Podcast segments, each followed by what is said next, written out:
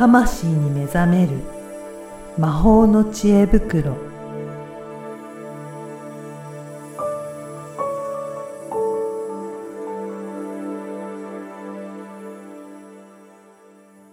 こんにちは、小ラボの岡田です。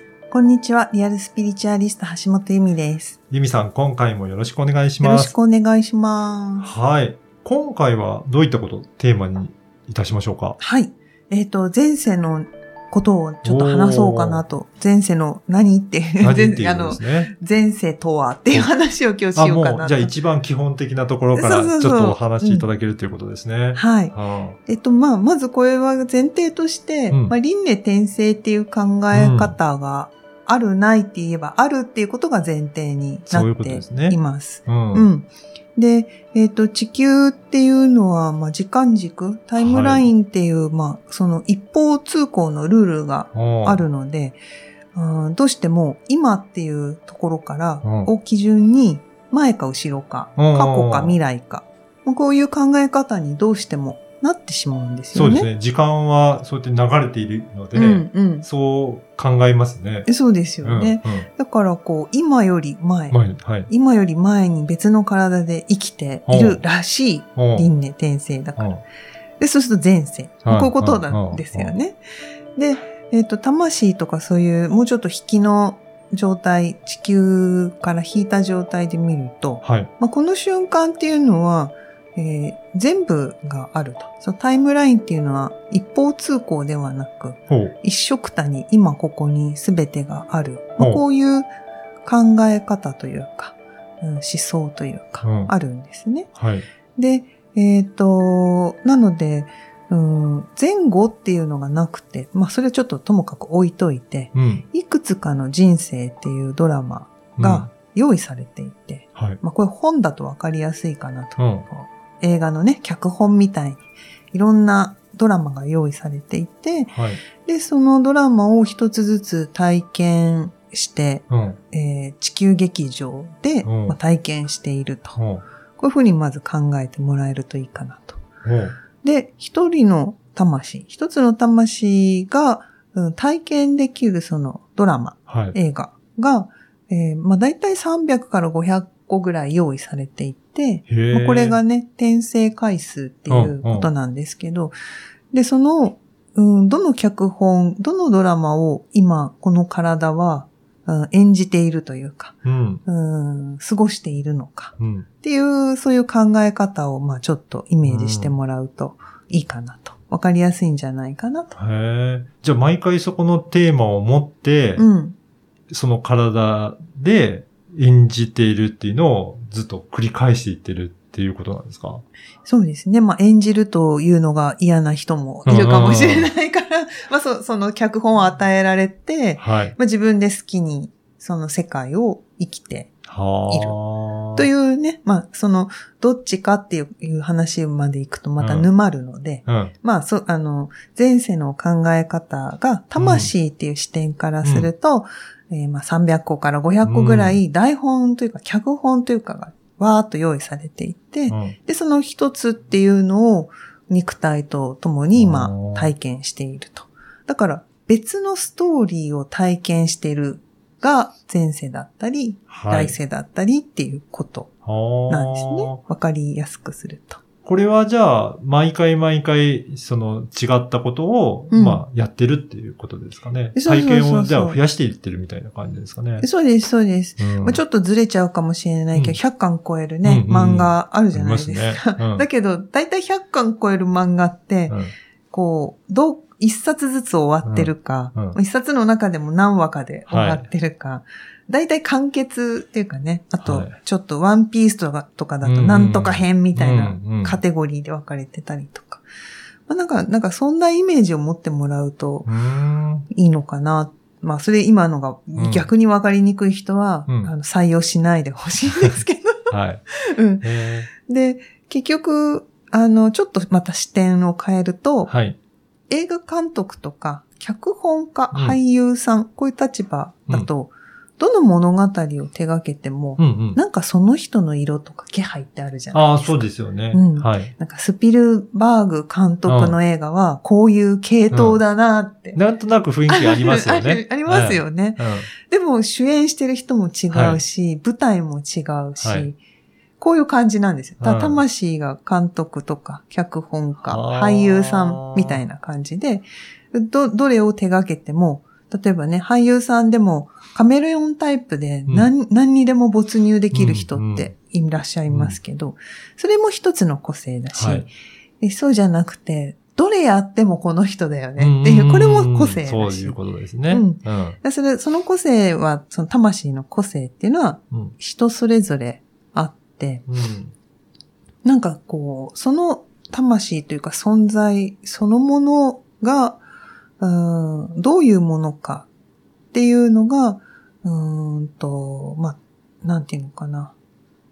うーんどのドラマに入った時に、うん。うんどんな反応が起きるかって変わってくるじゃないですか。うん同じ脚本だとしても、俳優さんが変わるだけで雰囲気変わるのと同じで、はい。違う魂のがそれを取ったら、はい。違う、なんか同じストーリーなんだけど、うん。なんか雰囲気違ううみたいな。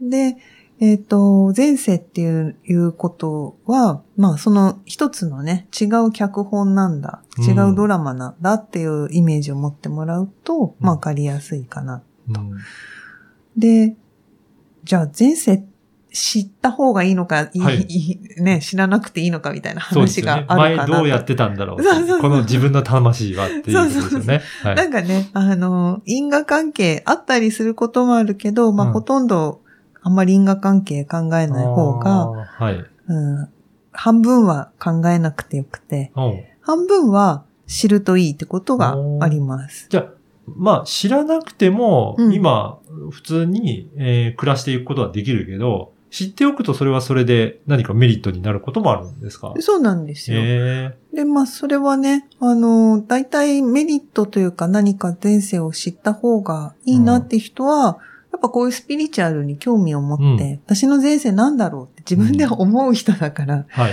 多分街歩いてるおじさんは前世んなもん知らねえよって言うと思うんですよ。なんかの宗教か、こらーって言われちゃうと思うんですよ。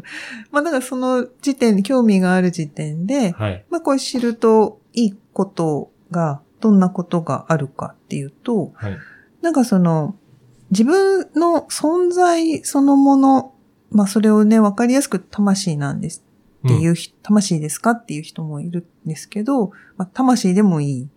私はなんか魂っていう言葉にうん。全部を当てはめたいくないなって思うからうん存在っていう単語を使うんですけど、はい。なんかその自分のその存在そのものっていうのに、つまり気づいたり近づくことに役に立つ。えっ、と、映画監督、無名の映画監督がいて、でも彼がね、手掛けるドラマはう、ん。なんか面白い。うん。なんか金銭に触れると。うん。で、その映画監督っていうのはどんな人なんだろうっていうのが、実は自分っていうことなんですよね。それうん。置き換えればねで、その自分、自分も映画監督なわけだから、その自分、映画監督である自分に近づいていくっていうことにまず役にうん。立つよと。うんうんあ、そうか。この人生だけじゃなくて、このドラマだけじゃなくて、違うドラマの時はこんな生き方をし、こんな感じだったんだな。はい。で、他のドラマを見た時に、うん要するに何個かうん映画を見ると、この監督ってこうだよねって、旗からわかるのと一緒で、何個かのドラマを知ることで、ああ、自分ってもしかしたらこういう存在なのかな、はいこういう個性なのかな？っうん。ていうところに、まあ、役に立つはい。時がある。うん。そういうケースがある。うん。そういう意味で前世を活用、知る、知るとか、活用するっていうのは、うん、いいんじゃないかなって。うん。じゃあ、前の一応知っとくと、うんこういうパターンというか、こういう傾向にあるの、あるんだなっていうのがわかるので、まあ今回にもそれをちょっと応用してとか、りうん利用してやってみると、もしかしたらスムーズにことが運ぶかもしれないなっていう感じですかね。そう、まあ、ヒントになるっていう感じですかね。トリガーとかヒント。うん、なんか前世これやってたから今世もこれにどうやって活かそうかっていうのはかなりちょっとずれてきちゃうんですよ。はい。うんなんかその質の中にある何かっていうのをつかむと、うん、と、生きやすくなってくる、うんうんうん見つけやすくなってくる、で、ちょっとかなり抽象的に聞こえると思うので、はい具体例を出すと、はい。うんと、例えば前世で、うん、なんか火事、火事にあってうん死んじゃった前世があると。はい。で、まあこう、こういう人何人かあったんですけど、うんで、あまあ火事だけじゃなく戦争とかね。で、今世生まれてきたら、うんなんか首だけアトピーがひどいとか、おー、なんか。半身だけ肌荒れがひどいとか、なんかここだけなんだよね、みうんたいな。で、それ何なんだろうっていうので、リーディングしたときに、はいああ、前世でそこがね、燃えて、とか。そういうね、あの、全員じゃないですよ。はい。そういうつながりがあるケースがああって、そうなんですね。で、それをお伝えしたときに、うん。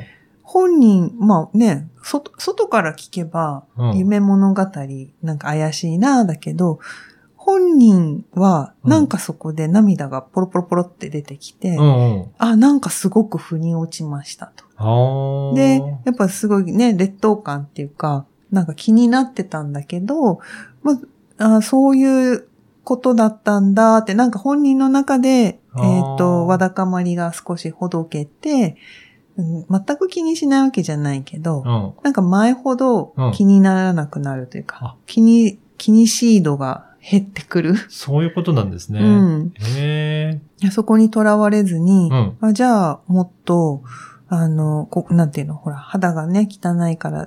嫌だなって猫背気味になってたのが、そうじゃなくて、そこをうまく活かしながら、うんあの、こういうファッションとかしたらどうみたいな。うん。いいね、みたいな感じで、前向きになっていかれる方っていうのが、まあ、じ実際あったんですよね。うんまあ、それ以外にもね、いろいろな、その、ね、えっと、ことがあるんですけど、はい。うーん、まあ、家計のこととか、うん、なんか子供の生まれる生まれないとか、うんまあね、ちょっとそこら辺になると個人的な話になってきちゃうんだけど、あの、それが前世を知ることが解決ではなく、はい。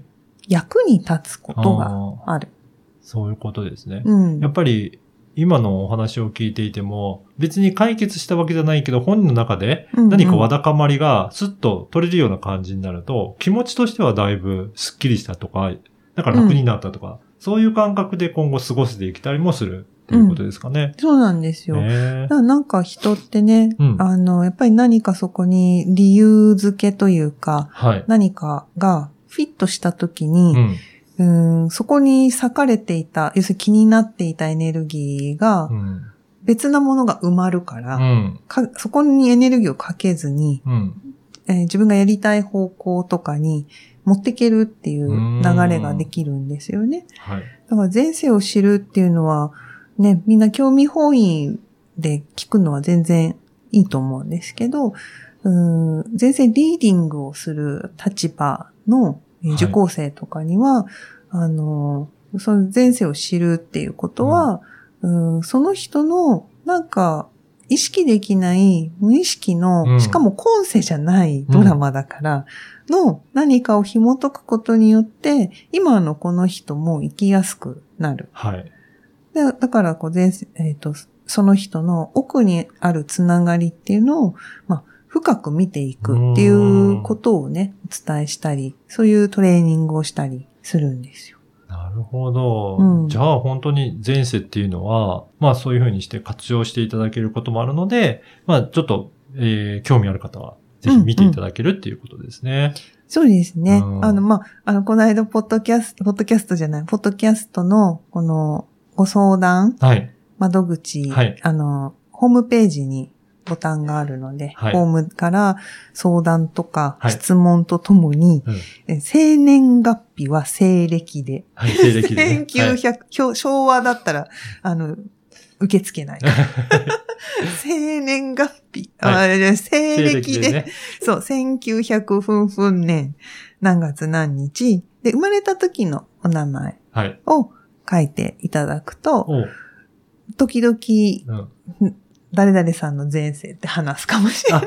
あ、ね、ぜひ、もし見てほしい方、ちょっとい登録していただけると、もしかしたら自分の見ていただけるかもしれないので、そう、もしかしたらね。ねでも、そ抽選で当たるかもしれないっていう感じですよね。でも、ご相談とかにも、あの、やっぱ生年月日とね、本名が書いてあると、うんあの、前回、うんベカさんのご相談のように、はい。うんちょっと踏み込んだ回答っていうのがね、まあ、ちょそっと的がドンピシャじゃないかもしれないけど、少しリーディングで踏み込んだアドバイスっていうのもできるなっていうのが分かったので。はい。ぜひね、そこも入れていただければと思いますので、はい。はい引き続きお願いします。引き続き。はい。はい。そして、あと4日後に迫ってきたうん癒しフェアですけど、はい。もうすぐですね。もうすぐですよ。はああ、どうしましょうね。い。ね。どうしましょうね。あのー、講演会もされるようなんですよね。はい。えっ、とね、10月の30日の日曜日の方ですね。はい。えー15時15分からうん。30分間、うんこちら無料の講演になっていて、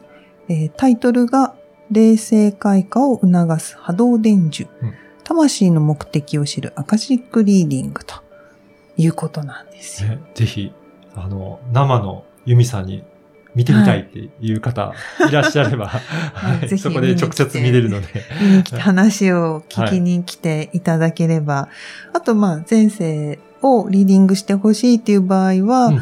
あのー、受講生のはい。アカシックリーダーの方が何名かうん。参加してるので、えーぜひね、あの、多分当日予約になるから、あの、名前記載してもらうと思うんですけど、はい。予約入れてもらって、うん。うんあんまり遅くなると、もしかしたら空いてない、もう予約が埋まってしまうってことも、結構例年早く埋まってたんですよ。そうなんですね。うん。はい。ちょっと今年はね、あの、コロナ明けでうん。久々なので、うんうん。様子が私もわからないんですけど、今まではお昼過ぎにはもう全部、あの、予約が埋まるっていう感じだったので、うんあーぜひね、お昼ぐらいまでの間に、あの予約だけとにかく入れてはい。おくといいかなと思います。はい。ぜひそこもチェックいただければと思います。はい。ユミさん、今回もありがとうございました。ありがとうございました。